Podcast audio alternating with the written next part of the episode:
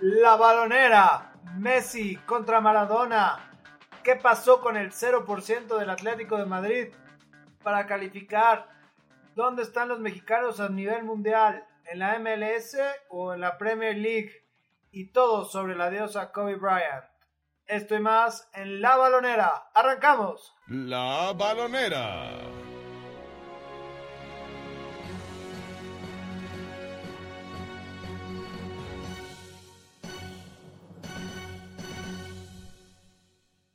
Amigos de la balonera, los saluda Santiago Cortés con muchísimo gusto. Eh, del otro lado en la línea, desde el bello estado de Florida en Estados Unidos, Tigre Baraldi, ¿cómo estás? Buen día, buena noche, buena tarde. a cualquier hora me puedes saludar. Muchas gracias por invitarme a tu programa La Balonera. Eh, esta semana cambiamos un poquito el rumbo, ¿no? La, la semana pasada dimos un repaso de Champions, así que los que quieran escuchar nuestras predicciones de los partidos que se juegan esta semana, martes y miércoles, tienen el episodio de la semana pasada, ¿no? Ahí está toda la información, Tigre. Eh, hemos sido criticados porque le dimos 0% de posibilidades al Atlético de Madrid para avanzar a la siguiente ronda frente a Liverpool. Y no sé tú, pero yo sigo 100% seguro de que en Anfield va a ser una masacre ver al equipo del Cholo Simeone defendiendo su área chiquita como equipo coreano en su campo me deja tranquilo y creo que en Anfield no van a aguantar el vendaval de, de los Reds, que por cierto hoy en una gran voltereta se afianzaron nuevamente como los líderes de la Premier League. Estoy seguro que tú tampoco te arrepientes de tu predicción. Eh, me arrepiento, Cort. Me, me arrepiento pues es que me recordaste que yo le di 0%, de, 0 de posibilidades. Le tengo que dar un 8% de posibilidades al Atlético de Madrid. Tienen ventaja de 1-0 faltando 90 minutos. Así que hay que darle un poquitito de chance, ¿no? Bueno, dijiste 8 porque era el número de Simeone. Sí, el número de Simeone. Por eso, no, es el, es el primer número que vi acá, menor a 10. Entonces fue por eso. ¿eh? Pero sí, sí, no estuvimos muy acertados en la ida. Hay que pedir a nuestro público paciencia. Paciencia, correcto. Esto es un duelo de 180 minutos, ¿no? Y yo no creo que el Liverpool tenga problema. Repasando rapidísimo, eh, el Atalanta creo que dijimos que era un equipo que jugaba lindo y que tenía con qué. Y bueno, le dio un repasón al Valencia. Aunque tuvo sus oportunidades, creo que, que tiene menos de ese 8% para liquidar la, eliminatoria. No sé qué opinas tú. Sí, el Atalanta está en los cuartos de final, históricos. La otra, que me parece hasta un poco exagerado, Tigre, creo que todo el mundo le está dando cero de posibilidades al Tottenham, que yo creo que un 1-0 le puede dar vuelta de visita, ¿no? Lo hizo el año pasado contra el Ajax y era prácticamente un 2-0. Entonces, bueno, creo que todavía hay mucha historia entre el Leipzig y el Tottenham aunque la gente se quiera emocionar de más y, asesinar a los Spurs. Sí, lo que pasa es que cuando juegas sin delantero es difícil, ¿no? Darle algo de posibilidades, pero no podemos descontar al, Tottenham. Nos los comprobó varias veces en la Champions del año pasado. Y por último, también hablamos de que el París era favorito. Creo que también sigue siendo favorito. El, gol de visita que, consiguen en Dortmund es valioso. Y creo que lo platicamos eh, el episodio pasado, Tigre este partido, esta eliminatoria, la puede liquidar cualquiera de los dos equipos en cinco minutos. O sea, a mí no me sorprendería que, el París eh, en diez minutos haga tres goles, dos goles y, le dé vuelta a esto, o incluso que el Dortmund eh, se destape con un par y liquide todo, ¿no? Entonces, creo que, hay también tranquilidad para los aficionados del París, que quedan 90 minutos. Neymar se hizo expulsar el fin de semana para poder estar disfrutando del carnaval. Entonces, eh, creo que es el sexto año consecutivo que Neymar no se pierde el carnaval. Es, es un jugador muy consistente. ¿eh? Sí, eh, pero bueno, hizo lo que tuvo que hacer en el partido de ida, ¿no? Apareció. Lo que pasa es que su el noruego está Haaland es un es una máquina de hacer goles, es increíble que Partido que lo ponen, partido que hace goles y qué formas de rematar, de hacer goles de media distancia, cazador de eh, en el área, de todo tipo, ¿no? Entonces, por eso esta, esta eliminatoria está abierta, abierta. Sí, también muy abierta. Qué riflazo de, de Haaland o Haaland, ¿no? Está complicado. Nuestro noruego no está muy bueno. Noruega, sí. como que cada quien lo dice como quiere, pero la verdad espectacular ese gol, ¿no? Yo creo que como portero, aunque seas profesional, sí quitas las manos, ¿no? Se tenía tres dedos fracturados y una muñeca fisurada para Keylor Navas si intentaba hacer algo al respecto. Y no sé si viste los memes de Haaland corriendo 60 metros, creo que menos de, de 12 segundos como el Terminator. De verdad que los chavos de hoy ya los hacen diferentes. Sí, no, esas... Tú y yo crecimos tomando chocomilk y comiendo sucaritas y por eso no damos... No, es que ya sabíamos que si éramos el 9 del equipo nos quedábamos en el área rival, nada. A lo mejor bajábamos al corner, ¿no? A defender, pero era la única manera que corríamos hacia atrás. La única. Sí.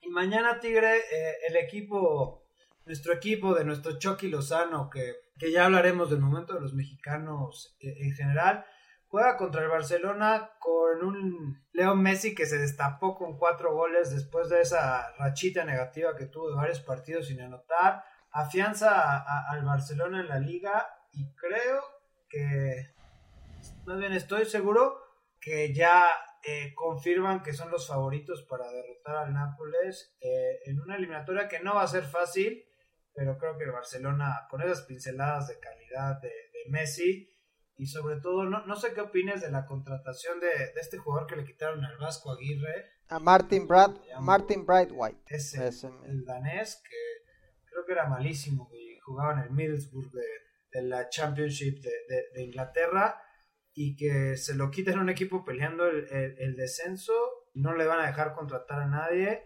y no sé, creo que se pasa la Real Federación de Fútbol Española con el Barcelona de buena onda. La verdad es que, bueno, si hay lesiones, si hay cantera y todo, pues debieron de haberlos dejado con lo que tenían. Sí, mira, mira el caso del Tottenham, ¿no? No tiene delantero y no pueden contratar a nadie más. Así que sí, es, raro que el Barcelona sí tenga ese beneficio. Pero bueno, sigue siendo en este partido el gran favorito para derrotar a un Napoli que, eh, que ha sido uno de los fracasos de la temporada en, en todo sentido. Sí, qué pena por, sobre todo por el Chucky, pero bueno, puede, haber sorpresas eh, en esta jornada que rápidamente mañana también el Chelsea estará recibiendo al Bayern, lo que para mí va a ser la, eliminatoria sorpresa viendo a los Blues avanzando. Después la Juventus que prácticamente jugará dos partidos de trámite contra el Lyon prácticamente. Puede que me arrepienta de haber dicho eso. Seguro. Eh, si lo puedes editar o blipear, productor, muchas gracias. Atrévete. No, pues ya me atreví. Pues nuestro poco público se nos fue a la yugular. Sí. Y, y, el tema del Madrid, que viene a la baja contra un City que tú ya lo coronaste como campeón. Hazard fuera, al parecer por problemas en un tobillo, lo que resta de la temporada. Y como que de pronto este equipo de Sisu contra las cuerdas, híjole se, me antoja todavía más peligroso que No, yo ya te dije, el Man City es el campeón de la Champions, así que no importa a quién le pongan enfrente. Órale, Tigre no, no, no de un milímetro, sí un 8% con el Atlético y el Liverpool, pero con el City nada. Oye, Tigre, y hablando de, de, de no, sé si sea polémica, ¿no? Porque comparar a, a dos astros en eras distintas, creo que siempre va a ser muy difícil. Pero bueno, platicábamos hoy que, que a lo mejor, digo, Messi con, con todo lo que, hizo el fin de semana, eh, y bueno, obviamente todas las marcas que rompe de asistencias, de goles, en fin, eh, está todavía para ti a la sombra de, de, Diego Armando Maradona, no sé si como el mejor futbolista argentino o el mejor futbolista de todos los tiempos. Si hablamos de eso... Yo creo que tengo puntos encontrados, pero no sé. Sí, mira, lo hablamos porque es... es Messi se presenta en, el San Paolo, ¿no? Por primera vez en su carrera. Eh, el estadio donde Maradona se hizo grande, ¿no? Además del Estadio Azteca, obviamente, cuando ganó el Mundial del 86. Pero este estadio es, es eh, quien lo hizo ídolo. Na, la pasión que los hinchas del Napoli tenían por Diego, eh, creo que no se ha comparado nunca en, en, otra era, no, no se compara con la afición que tiene Messi en el Barcelona o que tuvo Ronaldo en el Madrid o en cualquier otro lugar.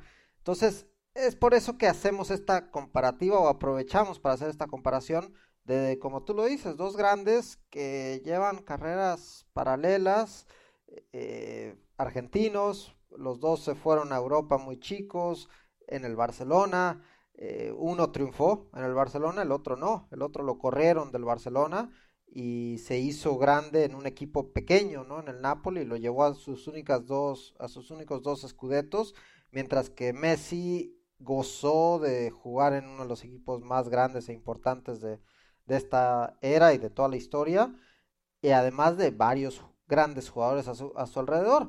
Entonces siempre ha habido esa comparativa, ¿no? De quién es el más grande de entre Diego y Messi.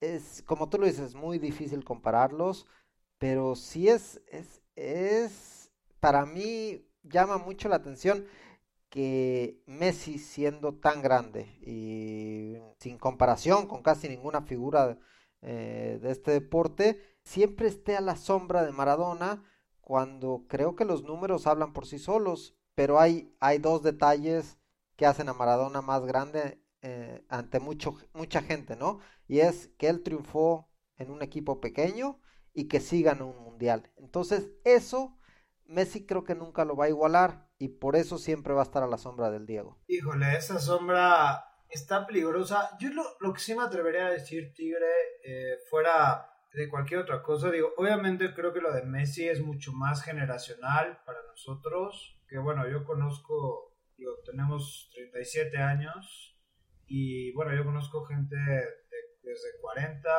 no sé, hasta niños de 10, 11 años que, que tienen un amor y una pasión por Messi increíble, ¿no? Que no se lo pierden en ningún fin de semana. Conozco a argentinos que de verdad, o sea, su pasión por el fútbol internacional a, nivel de clubes, eh, porque digo, obviamente los argentinos son muy locales en Boca River y Independiente y todo esto, es por Messi, ¿no? O sea, el orgullo que, que ha traído yo creo que un país, ser considerado a lo mejor actualmente en el top 3, top 2 de los mejores jugadores, igual muy debatible del momento es muy especial, ¿no? Y a lo mejor como de Maradona, digo, no estando tan chiquitos, para nosotros sigue siendo esa leyenda, ¿no? Yo, la verdad, lo que más tengo fresco de Maradona es el Mundial de, 1990. Eh, no, no, no, vi la magia del 86, a lo mejor la vi, pero no, me acuerdo ni, me dejó marcado porque estaba muy chico. Eh, eh, como a, otras generaciones.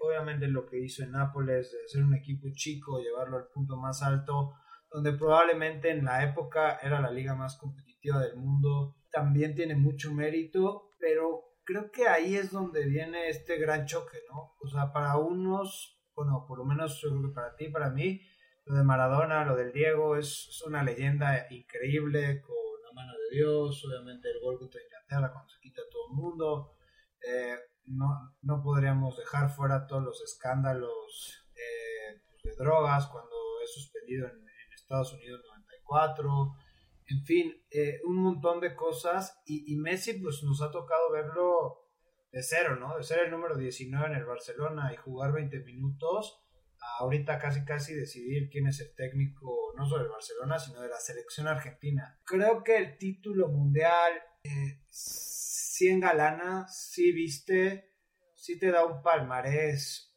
eh, único, pero obviamente lo difícil que es triunfar hoy en día al nivel máximo como es España, también es un contrapeso eh, pues bastante, pues que podríamos argumentar que es incluso mucho más difícil ser tan consistente a lo largo de los años en una liga y en un equipo tan competitivo que, que ganar un campeonato del mundo bueno, la verdad es que sí es una polémica. A mí lo que me, lo que me impresiona, Santiago, es que tú lo dijiste, ¿no? los problemas extra cancha y dentro de la cancha que tuvo Maradona a lo largo de su carrera.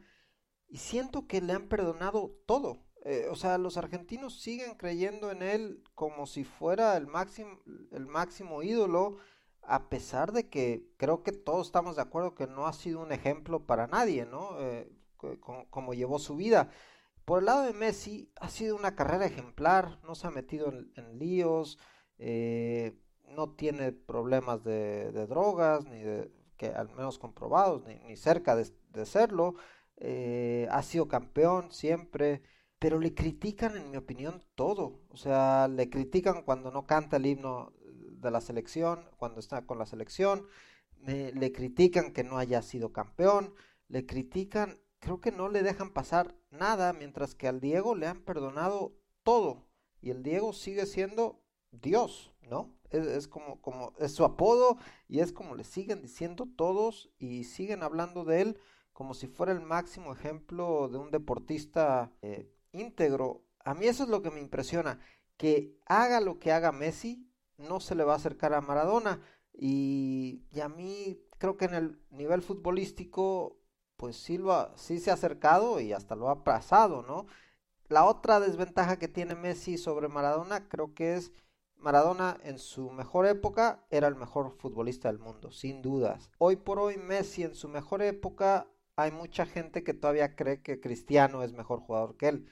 Entonces está esa polémica, ¿no? De cómo puede ser el mejor jugador de la historia cuando tienes un rival que te gana en mano a mano al menos de vez en cuando, ¿no? no es que siempre, pero sí de vez en cuando. Entonces creo que eso es lo que le juegan contra Messi, pero si tú me dices a quién deberíamos seguir como ejemplo, como ídolo, como leyenda, yo me iría con Messi, pero creo que nunca va a superar a Maradona. Y al final del día, y digo, para poner un poco el contexto, no, no, o sea, va a sonar raro, pero a ver, antes así era, o sea, cuando cuando Argentina gana en el 86 la Copa del Mundo, o sea, no es como que fuera una selección favorita o que todo el mundo esperara que Argentina eh, fuera arrasar con el torneo o uno de los grandes favoritos. Era un equipo que iba a competir. O sea, realmente lo que hizo Diego fue volverlos a llevar a ese punto máximo de excelencia mundial que, que es tan difícil de alcanzar. Entonces ahí es donde, donde viene ese switch que, de leyenda, ¿no? No, no, no gano con los mejores, no gano siendo favorito, no gano con todo a favor, sino encuentro la manera de con lo que tengo y lo que puedo traer a la mesa, eh, llevar a un país, a una selección, eh, a un pueblo incluso, se podría decir, al nivel más alto. Entonces creo que eso es parte de esta magia de, de Maradona de la que tú hablas, ¿no? Que, le perdonan todo, hizo porque se lo sacó de la manga. No digo que sea el mismo caso, pero imagínate que México de pronto gana un mundial, como están ahorita las cosas. Por supuesto que esos 11 van a ser recordados como, y bueno, si de entre esos 11 hay uno que figura más, no quiero decir dioses futboleros nacionales, pero sí como unos emblemas increíbles de, de, orgullo y me atrevería a decirlo hasta de falso nacionalismo, de, de sí se puede, ¿no? El famoso. Entonces creo que eso también a Maradona eh, eh, le dio mucho y creo que, que sí tienen un punto en común que, que, creo que ahorita que mencionabas a Cristiano, que no sé cómo se coló en esta no, nada, es porque es, es el comparable, el, contemporáneo es... el contemporáneo de Messi, ¿no? Y, y lo, lo, debatimos en que quién es mejor hay muchos, creo que la gran mayoría se queda con Messi que con Cristiano, pero cuando hablabas de Maradona no tenía rival, Diego. No, de acuerdo. Y a lo que voy es este punto que, que yo creo que tiene a Messi y a, Maradona en el mismo plano, es, esta magia, ¿no? Esta, este talento por hacer eh, del fútbol un espectáculo más allá de la imaginación, de hacer cosas que a nadie se le hubieran imaginado, de atreverse a tirar siete gambetas seguidas, de, de, magia, simplemente, esta fantasía que hay que decirlo, no todos tienen, y, claro, o sea, Cristiano es este jugador eh, disciplinado que cada vez ha, aprendido a aprovechar mejor los movimientos con los años, ha vuelto más eficiente y a mucha gente le ama encanta ver a un killer y, y un eficiente, pero que a lo mejor no tiene esta magia, ¿no? Cuando, cuando Cristiano Ronaldo patea un, tiro libre y a lo mejor es gol, Sabemos que va a hacer uso de toda su potencia física para mantener la pelota, que no se vaya muy arriba y va a ser imparable. Cuando Messi patea un, tiro libre y, es gol, hay, hay una comba, una curva, una parte interna. O sea, cosas que, que no sé, que desde niño sueñas con poder hacer en, la cascarita. Ya déjate a nivel profesional. Entonces, no sé. Bueno. Nunca voy a ser fanático de comparar eh, figuras de diferentes épocas, pero 100% de acuerdo contigo, ¿no? Lo, lo, que hoy ha dejado Messi a lo largo de los años, pues hay muchas más cosas buenas que malas. Y bueno, Maradona, dentro de todo lo lindo que dijimos, también tiene unos capítulos muy largos. Ok, de jugadores de toda la historia, Santiago, si tienes que escoger a uno para empezar tu equipo, tienes a Messi, tienes a Maradona, ¿a quién eliges? Los dos en su punto Sí, máximo? sí, sí, claro. O sea, a, Messi. a Messi. Creo que yo también. Es que al final es, es lo que tú decías, Tigre. Sabes que Messi, bien o mal, eh, te va a asegurar esa consistencia, ese profesionalismo. Con Maradona puedes tener a lo mejor dos o tres años de magia, pero después quién sabe qué.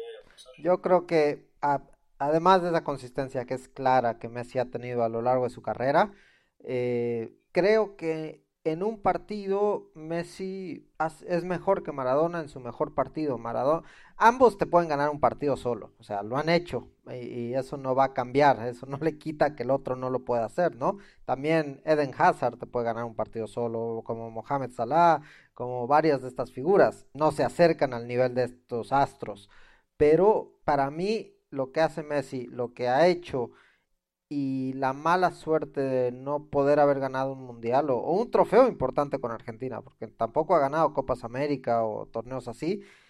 Eso es un asterisco en su carrera, en su palmarés, pero no en su talento ni en su calidad como para mí el jugador, el mejor jugador de la historia y el jugador con el que todos decimos si vas a aprender a jugar al fútbol deberías jugar como Messi, ¿no? Tener todo, eh, gambeta, disparo, fortaleza, velocidad, todo lo que tiene Messi, ¿no? Eh, eh, y pase, remate a gol. Eso es lo que hace a Messi para mí el mejor jugador de la historia. Híjole, Tigre, creo que no podría cerrar mejor eso que acabo de escuchar tan lindo de tu parte. Es... Somos bueno, Messi lovers. Todo. Messi lovers. Messi lovers, 100%. es más, ganas de meterme a YouTube a ver highlights de Messi. Ya me dieron ganas. Y créeme que él sí tiene. Sí podría tener como un reel como de dos horas de puros. Y lo bueno es que ya están todos en HD, si pones... ¿no? Pero los de Maradona luego ni se ven que son él. Es lo, es lo malo. También son unos golazos. ¿eh? Pelusa. Sí.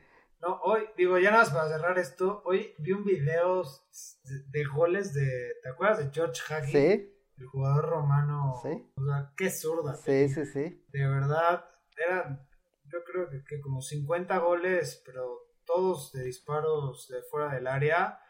Eh, la variedad que quieras, Tigre, por abajo, por arriba, que bote antes, que baje, que quiebre para afuera, que quiebre para... Ese era un guante y no pedazos. Pero bueno, Tigre, regresamos un poquito a hablar de los mexicanos que, que no están tan cerca de Messi y de Maradona. Sí, dale, Santiago, gracias.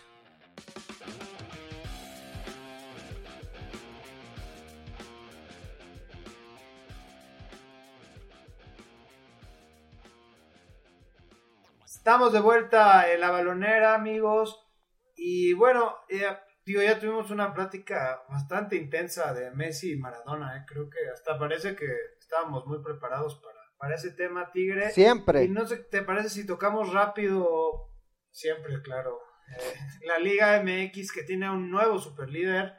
Eh, la América del Piojo Herrera con todas las lesiones y demás. Eh, le ganó al campeón de visita y está de líder. Los Pumas eh, sufriendo un poquitín, errores de, del pollo. Y pues no sé, Tigre, ¿cre ¿crees que, que esta América, híjole, es un reflejo de, de, lo mal que anda el fútbol mexicano?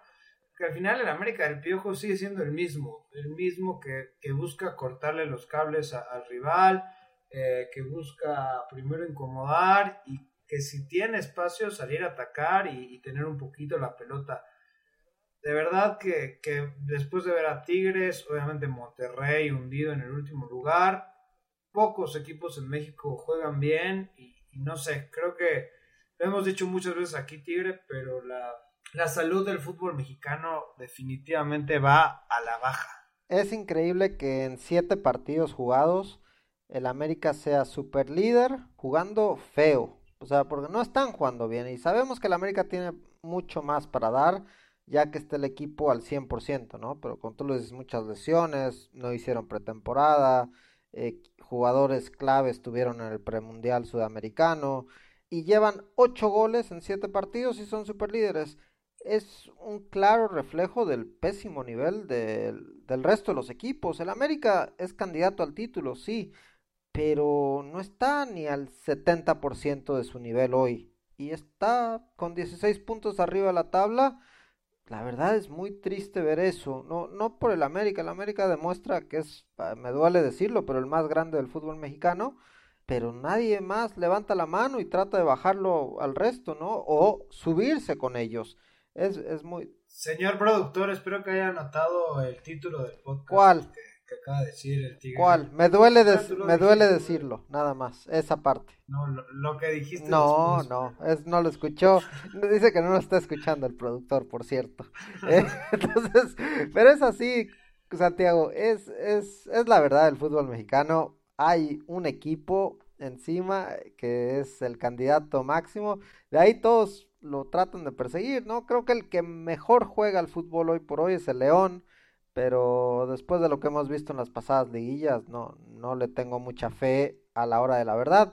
En el torneo regular me gusta lo que hace León, es, un equipo atractivo, pero hasta ahí. Es un equipo que propone y sin duda, si tuvieras que escoger un partido X de una jornada de la Liga MX, obviamente escogerías a León calle, ¿no? Pero a, mí lo, a mí lo que me sorprende es que después de tantos años la gente se sorprenda que la América juega así. Sea, el Piojo eh, pues, se hizo famoso por, por hacer vestidor, unir al equipo, motivar. Obviamente ha ido puliendo sus conceptos y todo, pero bueno, si lo recordarás, cuando era técnico de Atlante en sus inicios, era una línea de cinco la golpista, pero en lugar de laterales volantes eran eh, central por la banda izquierda y central por la banda izquierda. O sea, siempre ha sido un técnico que construye de atrás para adelante. Y cuando digo construye es si nos da tiempo para adelante. Entonces, creo que ahí la gente se tiene que relajar un poquito y yo creo que exigirle más a, a, los demás, ¿no? Tus bravos de, Ciudad Juárez se apagan, los Pumas, y aquí quiero que seas muy honesto, ¿son un espejismo, Tigre, o, podemos esperar que, que mejore? Mira, lo, he dicho desde el principio del torneo. es un equipo que está peleando por entrar a la liguilla. Eh, llevaban seis partidos invictos. Parecía que iban a tener el séptimo partido invicto. Deberían haber ganado en casa ante un pobre Morelia. Lo tenían derrotado. Un autogol horrible del portero empatan y luego pierden el minuto de compensación, ¿no? Se vio bastante, bastante tronco el pollo Saldívar. No sé si tuviste la oportunidad de verla contra Toma. Mm. O sea, como que le mete las manos mal y no entiendo por qué decide girar literal 180 grados en lugar de tratar de fildear la pelota, pues no sé, de ladito, yo qué sé. Y obviamente como no está viendo el balón, pues la acaba empujando él. sí, sí, es uno de los osos del torneo, ¿no? Hasta el momento creo que es el peor error del torneo. Y desperdiciar una oportunidad gigantesca de, de mantener el invicto y, continuar este sueño de, de, poder pelear un puesto alto, ¿no? Para la liguilla. Yo creo que Pumas va a estar entre sexto, séptimo y octavo al final del torneo, que, que sería un buen, buen torneo para Pumas. De ahí me sorprende un poco el Cruz Azul, que, después de dos jornadas donde se vieron fatales, eh, pues han ganado cuatro de cinco partidos, el otro fue un empate, así que mérito para los dirigidos por Siboldi. Y sorprende Monterrey Tigres, lo mal que se están viendo ya casi a la mitad del torneo. Uno, el campeón, que no ha ganado en todo el torneo. Y Tigres, que la verdad es el peor Tigres que recuerde bajo la tutela de, de Tuca Ferretti. Y esto sí ya nos remontamos décadas, ¿no?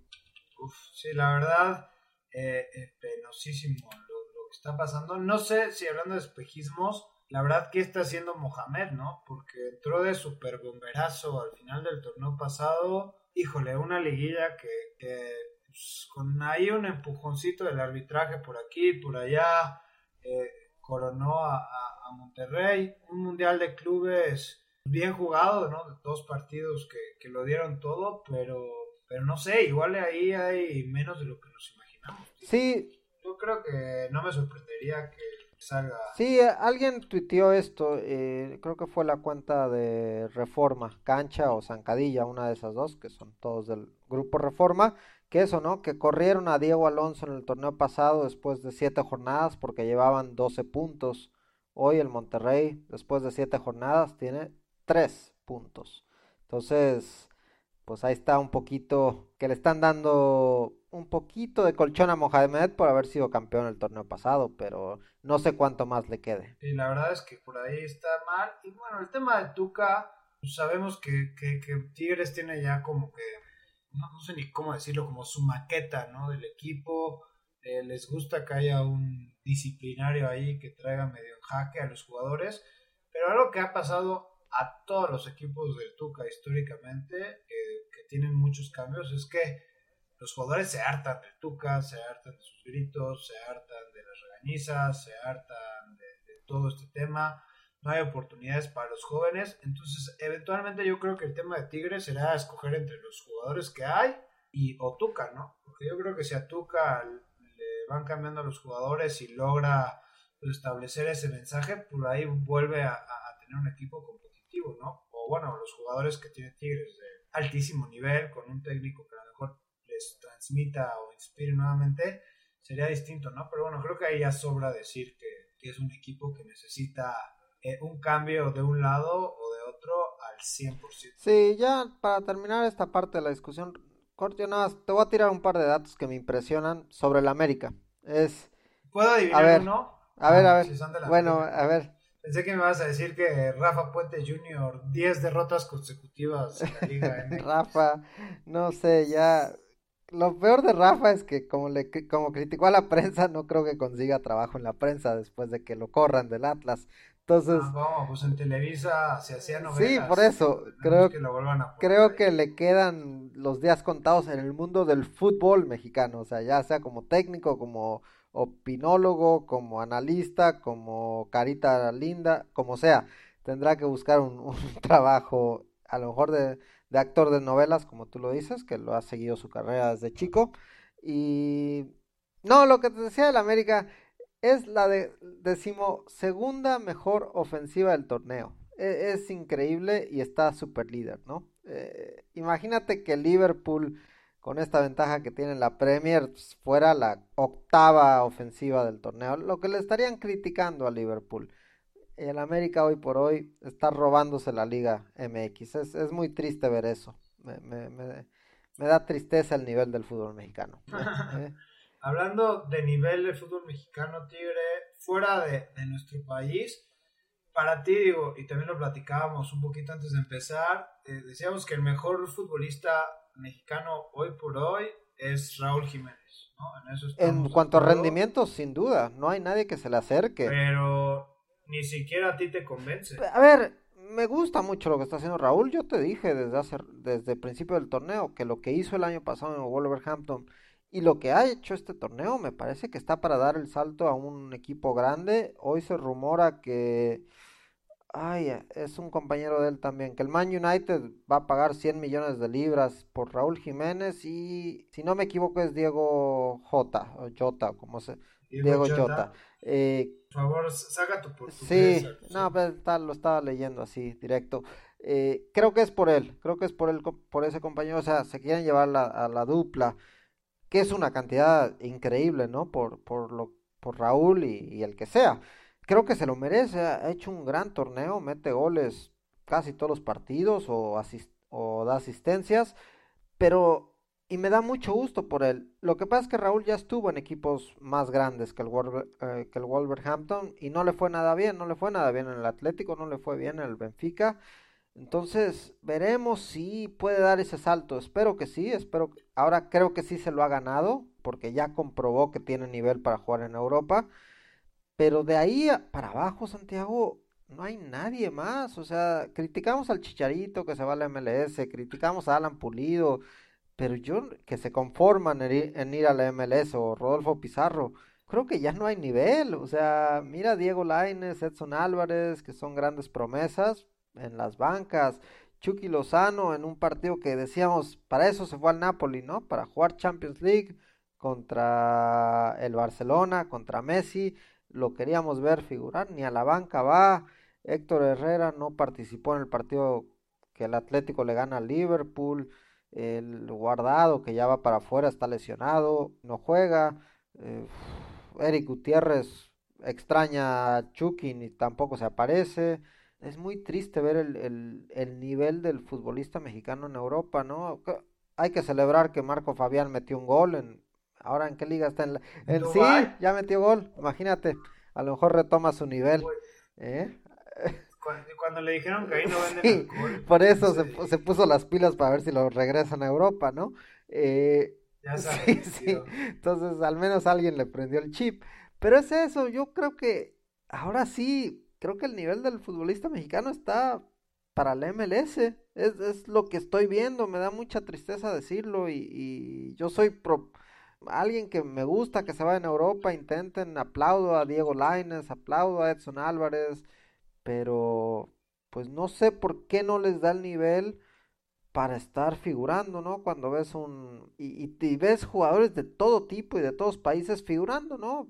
Miren a Haaland, un noruego de un país que no se juega tanto fútbol, es una figura del Borussia Dortmund metiendo goles todos los partidos, no figura ningún mexicano. Entonces yo sí veo preocupante esa situación para la selección mexicana, que sus máximas figuras están ni ya ni en la banca. Está tremendo eso, Tigre. Y la verdad, ahorita que lo así de feo, hasta se me hizo. Sí, porque ¿de quién habla, no? De que se quiere, de que tiene nivel europeo esta Córdoba del América, ¿no? Otro jovencito, otro calidad de exportación, pero mejor que no se vaya, ¿no? Ahora sí. La, la realidad es que, ok, esta es mi postura y digo, lo primero que quiero decir es, de Raúl Jiménez creo que, que, es sobresaliente y digo, ojalá tuviéramos a más jugadores mexicanos en equipo jugando consistentemente y, y, jugando bien en, equipos del medio pelo de la MLS, ¿no? Digo, los Wolves no son los grandes, pero bueno,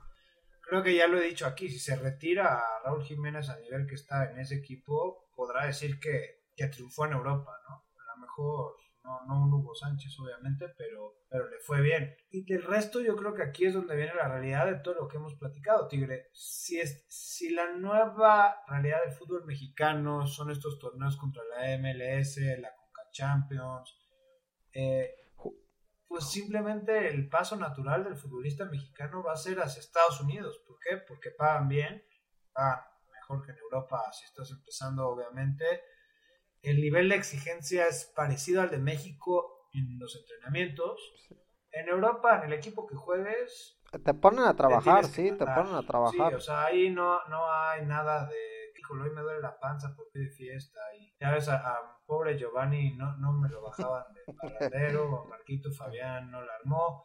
Carlitos Vela dijo, no, hombre, pues esto ya está cansadísimo. Si me gusta echar el Nintendo en la noche y darme tarde y, digo, obviamente hay carreras como, la de Guardado que son muy dignas de aplaudir, pero es igual, ¿no? Es un jugador que no pasó de, ese tope de equipo como lo es el Wolverhampton, donde está Raúl Jiménez. La realidad es que yo creo que eso sí es preocupante.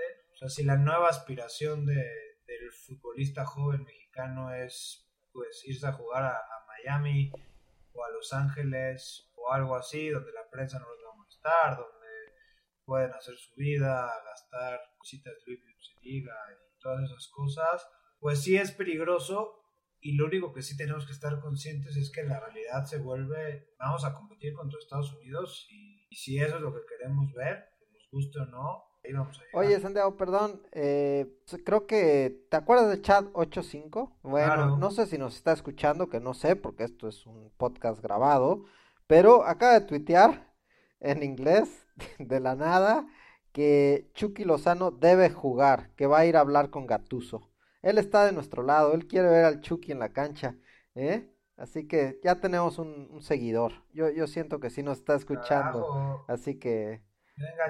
Todo el mundo estamos apoyando al, futbolista mexicano que, que, se aventura a ir a Europa, que sabe que se la tiene que pelear, pero no sé por qué no pueden figurar, no, no entiendo. El, creo que el talento futbolístico lo tienen, pero no sé qué falta, no, no sé qué, cuando ves chavos así de segundo pelo, tercero, o sea, ya tercera categoría argentina que se van a, Europa y, y hacen goles y pero no llegan como figuras, como llegan algunos de estos futbolistas mexicanos y luego a la quinta fecha ya están en la banca. El sueño europeo, digo, tú digo, lo sabes mejor que yo, Tigre, conoces a mucho más gente. Eh, eres una persona de una talla internacional mucho más que yo y, lo sabes, ¿no? Es, es, como en el tenis, ¿no? O sea, ¿por qué hay argentinos buenos? Porque si ahorita vamos a Buenos Aires, las clínicas de tenis están llenas de jóvenes de 13 años que están dispuestos a entrenar 7 horas diario, que saben que el camino es ese, punto. Sí. A lo mejor no tienen talento, lo que sea, pero saben que si trabajan, trabajan, trabajan, trabajan y se matan por, llegar ahí con la intensidad que, que tienes ese tipo de, de, nacionalidades y así, van a triunfar. En México, híjole, pues estamos acostumbrados a que nos den el dulcecito en la mano y ser los consentidos y que nos echen la mano y todo. Entonces, al final, pues claro, o sea, Laines, claro que era un jugador talentoso, claro que es un jugador técnico, claro que es un jugador joven, pero esos son atributos que en el fútbol europeo están en cualquier equipo. En cualquier equipo hay jóvenes, talentosos, técnicos, demás. Y si no estás dispuesto a ir a poner el 100% en cada balón, en cada balón, perdón, en cada entrenamiento, estás Sí, ¿te acuerdas cuando, no sé si te acuerdas o escuchaste a Hugo Sánchez que ha estado equivocado muchas veces, no, no es nada nuevo, pero que dijo que México no iba a ser campeón hasta que no tuviera 50 o 100 jugadores en Europa. Yo ya dudo de eso, o sea, creo que sí creía eso, que, teníamos que tener más jugadores en, en, Europa, y esto lo decía él cuando habían dos, ¿no? Ahora que hay 10 a 15, yo ya digo, creo que no es conveniente que los jugadores se vayan a Europa porque no están dando el ancho en, Europa y perdemos jugadores talentosos que al menos en la Liga Mexicana tendrían sus 90 minutos cada, semana, ¿no? Y podrían estar en ritmo, a lo mejor no mejorarían, pero tendrían al menos un nivel de ritmo que ayudaría a la selección mexicana, que creo que ya lo hemos discutido en algunos de estos podcasts, las selecciones de los 90 o de principios de los 2000 tenían una identidad entre ellos y con el público, porque conocíamos a los jugadores. Hoy por hoy ya no los conocemos tanto y se nota en el, en el campo que están un poquitito desconectados. Entonces, a lo mejor para el, para el bien del fútbol mexicano es que el futbolista mexicano se quede aquí y nada más. Habrá dos o tres siempre que tienen esa ambición de, figurar en otros lados, pero creo que ya cometemos un error nosotros en pedirle a los jugadores que porque son talentosos que se vayan a Europa. Eh, creo que desafortunadamente tengo que decir eso. No, y es sí es desafortunado, Tigre, pero creo que tú tienes razón. Creo que Hugo Sánchez tiene razón. Y ese es el tema. Tener a 50 jugadores en Europa, repito, imaginémonos al nivel de Guardado y de Raúl Jiménez. Por supuesto que nos haría, no quiero decir una potencia mundial, pero a lo mejor sí una potencia eh, latinoamericana. Y al final del día, pues creo que tienes razón, ¿no? En México creo que todavía hay mucha gloria que conseguir, campeonatos se celebran, el público se entrega a los jugadores y, sí, muchas veces la constancia, la regularidad, meter la pierna, eh, digo, tenemos buenos técnicos, no, no, todos obviamente. Estaba hablando de ti, Rafa Puente Jr., muchos sí tienen la, la, fortuna de, tener un técnico que les pueda ayudar a mejorar y, y si ese es el camino. Irse a Estados Unidos, creo que sí es no el camino. Te aseguro que la carrera de Pulido... Eh, pero esa ya estaba hundida, ¿no? Esa ya estaba hundida. Bueno, pero si tenía las esperanzas de, en dos años hacer algo, está fuera, ¿no? Tema de Pizarro, pues, ¿qué podemos esperar de un equipo, una nueva franquicia de la MLS? La verdad es que muy poco. Tú tienes esperanzas de que ese equipo sobresalga o tenga cierto. No, todavía no. No, no, no pues claro, va, a perder un par de años sin problemas. Marquito Fabián, igual en, el Philadelphia Union, que era un equipo nuevo, sale. Perdió dos buenos años de, su carrera, que hasta yo creo que en Chivas la, la hubiera hecho mejor. Entonces, caray, hoy ha sido de muchas malas noticias esto. ¿eh? Se nota que es Mercurio retrógrada. ¿Otra vez? Eso, es, eso sucede cada rato, ¿no? Ahora. Nunca, yo, nunca lo había escuchado hasta hace como un año y ahora siento que es cada mes. O ya somos viejitos y ya todo nos, nos pasa y nos quejamos, ¿eh? Y le queremos echar la culpa a los demás. ¿Te parece si regresamos con el homenaje Ya a para terminar, dale, corto.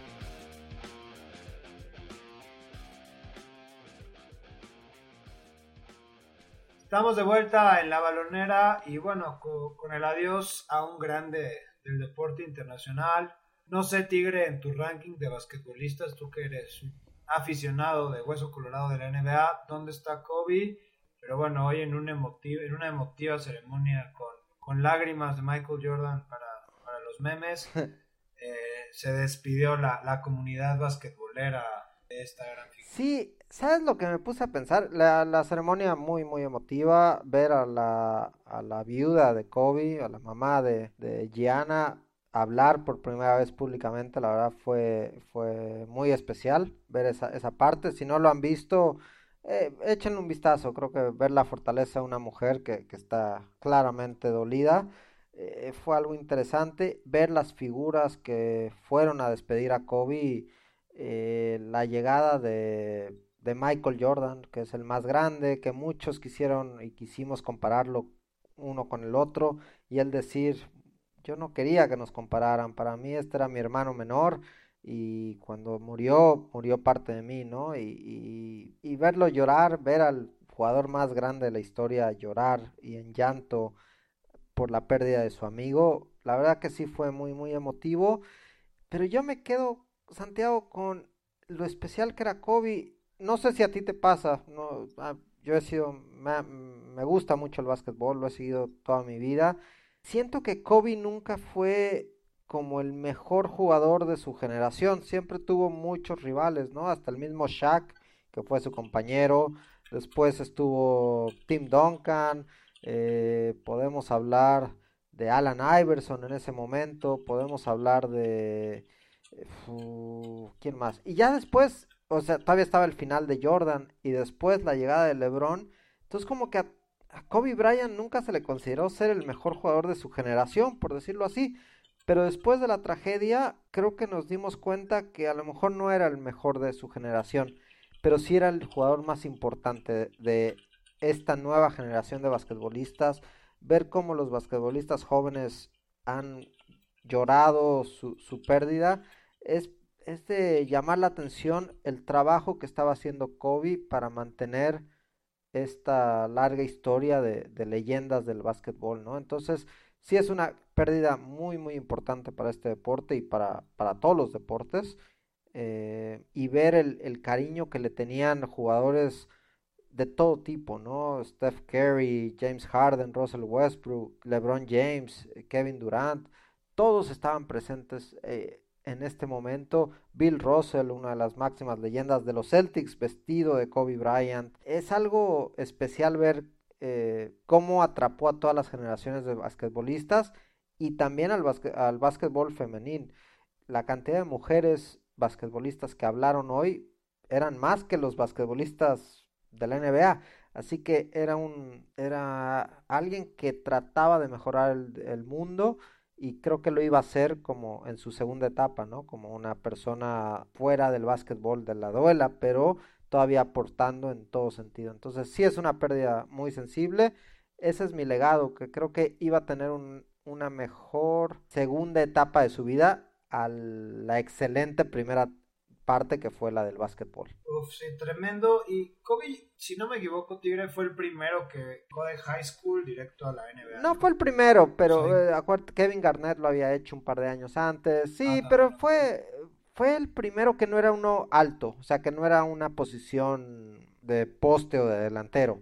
Era un, era más, sí, era más un guardia, ¿no? Entonces sí fue esa primera generación que brincaba de high school. Después, lo de Kobe es digo, ya que estuvimos hablando un rato de Maradona y las leyendas, después de la generación Jordan, el siguiente gran ídolo para otra generación fue Kobe, ¿no? Y muchos jugadores hoy en día son de esa generación. ¿Cuántos años jugó Kobe? 20, 20. 16, 20 con los Lakers, o sea, muchísimos, sí. ¿no? Entonces, claro que muchos jugadores hoy de la NBA, a lo mejor no les tocó Jordan, pero sí les tocó ver a la mamba negra anotar puntos a diestra y siniestra, ¿no? Y, y, también ese, digo yo que a lo mejor no soy tan aficionado de la NBA, esos títulos con Shaq, que, que al final, digo, me encanta porque de pronto hasta la balonera parece que el doctor la pensó perfecto.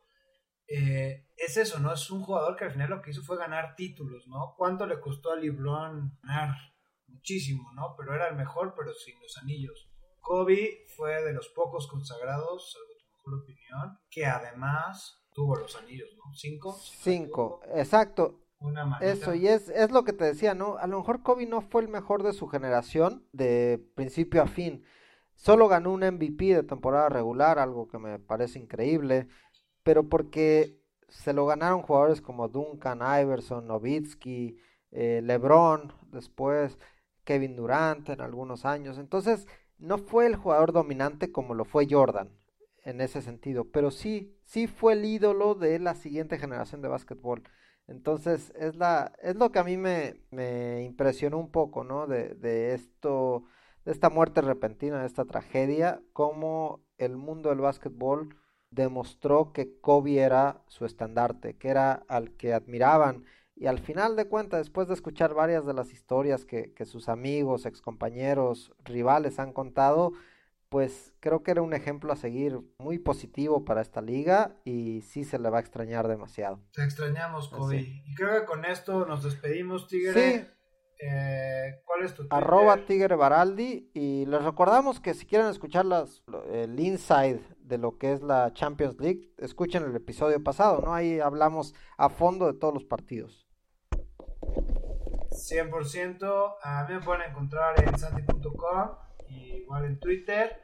Y bueno, nos escuchamos como siempre el próximo martes. Bueno, a partir del próximo martes. Y Tigre, te mando un abrazo. Igualmente, Santiago, feliz día de la bandera. Gracias. Saludos.